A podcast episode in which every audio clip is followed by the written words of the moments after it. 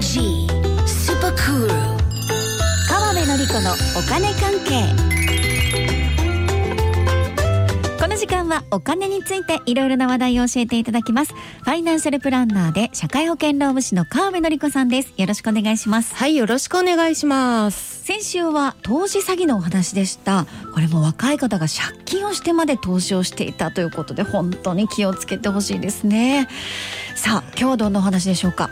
はい、ね、本当気をつけてほしいですよね。本当に気をつけてほしいですよねうんうんでね、今日はですね、はい日銀総裁、うんうん、イコール日本銀行のボスですね。はい変わりますよというお話ですかね。はいうん、で、日銀総裁といえば、あの黒田さんでしたよね。うん松尾さんも黒田バズーカって言葉ね、覚えてます？教えてもらいましたねうんうん、その黒田さんからうん上田さんに変わりますと。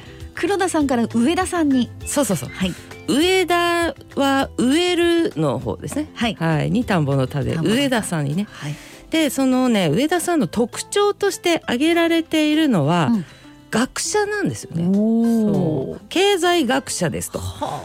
はこれがね特徴として挙げられていますね。はいそれとね今まではこうややあの金融引き締め派っぽい発言が多かったのが上田さんだとうんそんな風にね言われてるんですよ。うんうん松尾さん。そうそうそれそれ。金融引き締め派ね、うん。これね後でまあちょっとねお話しするということで、うん。うん、この話題どうなんですか？一般的にはメジャーな話題なんですかね？なんか川辺さんがうん。黒田バズーカの話をしてたので、はい。なんとなく日銀総裁みたいな感じではい。ニュースはあとは思いましたけど。本当？川辺さんが言わなかったら、言わなかったらうんスルーしてたと思います。そっかひ、はい。引っかからないぐらいのね。かからないぐらい。うんうんうん。なるほどな。はい、でこの上田氏ですね、あの先ほど金融引き締め派って言いましたよね。はい、ここをね解説します。お願いします。で日銀の考え方には、うん。金融緩和っていうのと金融引き締めっていうのがねありまして。うん、でまずねその最初に言った方金融緩和からいきましょう、はい。でよくねあの蛇口と水に例えるんですよね、うん。私もここでね松尾さんに話しましたよね。はい、そうそう。蛇口と水によく例えるよと。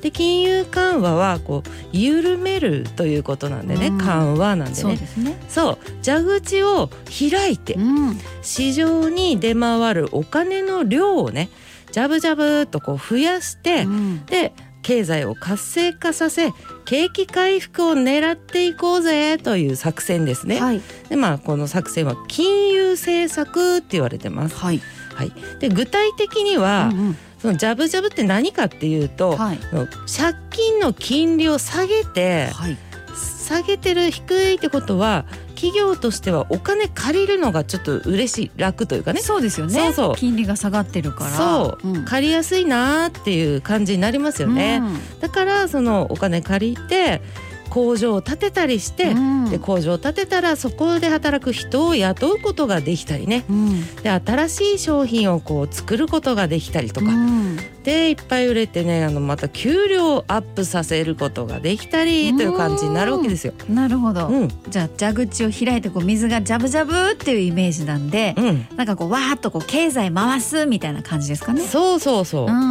まさにその経済回すというための金融政策作戦ということになりますね。はい。だからまあ一般的にはね景気の悪い時にやりますよ。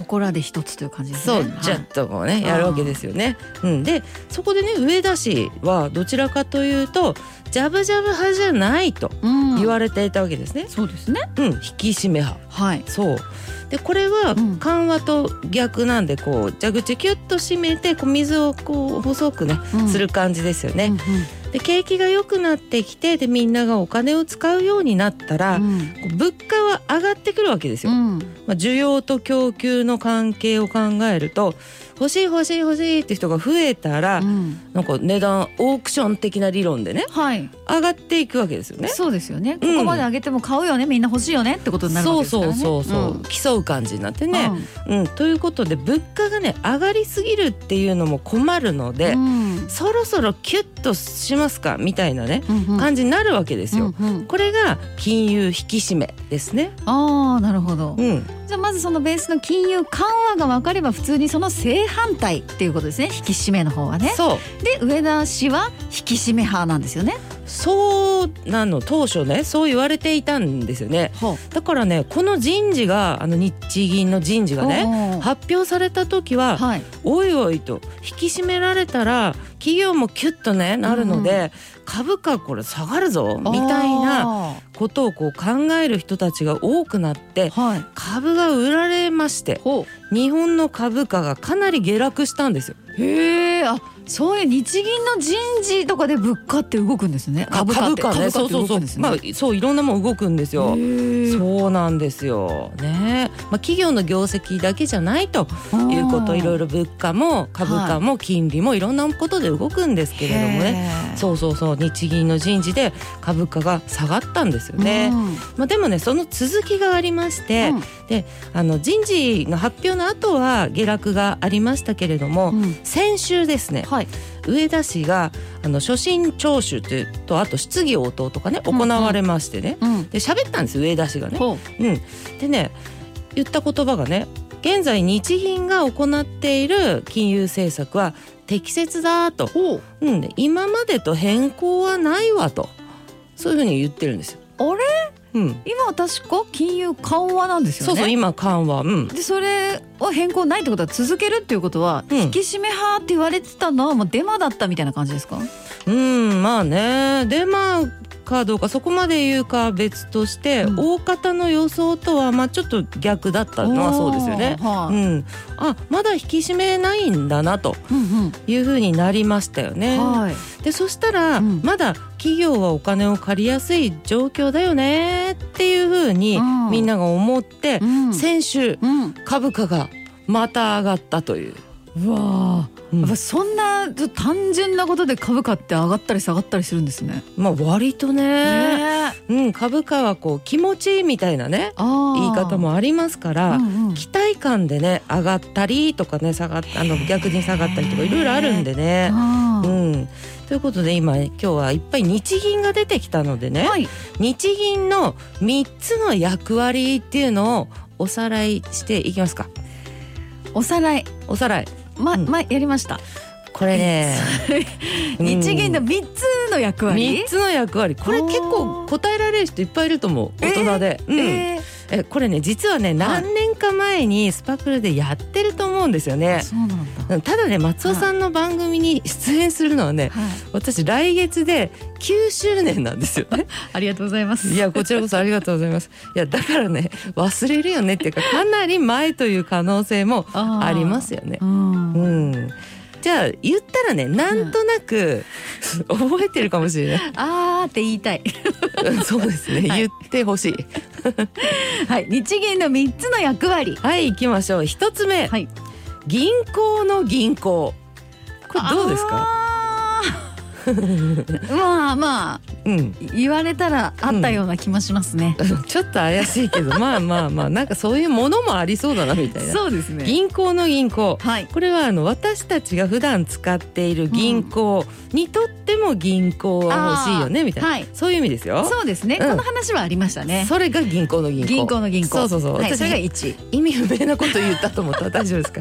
はい、銀行の銀行そういう意味ですよ。はい。次、政府の銀行。ね、はい。国もあのやっぱり銀行を使うんですよね。んだけど、私たちが使ってるような銀行じゃなくって日銀を使うと。ということですね。はい。はい。次、三つ目、うん。発券銀行。ほこれはあの発売の発に券、チケット的な券なんでね、うんお札を発行するという意味ですね。そうだ。ね、お札のことはあの日本銀行券って言うんですよね。う。ん、なその券です。発はい券ですね。これが日本の日本の中央銀行である日本銀行の3つの役割というね超有名なやつでそうですよなんなら教科書に出てきてもいいようなタイプの試験に出そうみたいなねうんうんそんなやつですね。まあ今日銀総裁が変わるというタイミングですので、うん。日本の大人としてうん。覚えておきたいかなと思います。そうですね、うん。銀行政府そして発券そう。銀行ということですね、うん。はい川辺さん先週はオンラインイベントねありましてお疲れ様でした。はい。もうね結構リスナーさんの方もねあの参加してくれたみたいでありがとうございました。兄さんのお話だったんですけどね、ええ。これね期間限定でアーカイブ配信中なんですよね、ねだからよろしければねあのツイッターかなんかで見てもらえば見つけられると思うので、はい。よろしければねぜひはい。はい、という感じで川辺さんのちょっと SNS もチェックしていただきたいと思います。はい。今日は日銀総裁日本銀行のボス変わりますというお話。ファイナンシャルプランナーで社会保険労務士の川辺典子さん。ありがとうございました。はいありがとうございました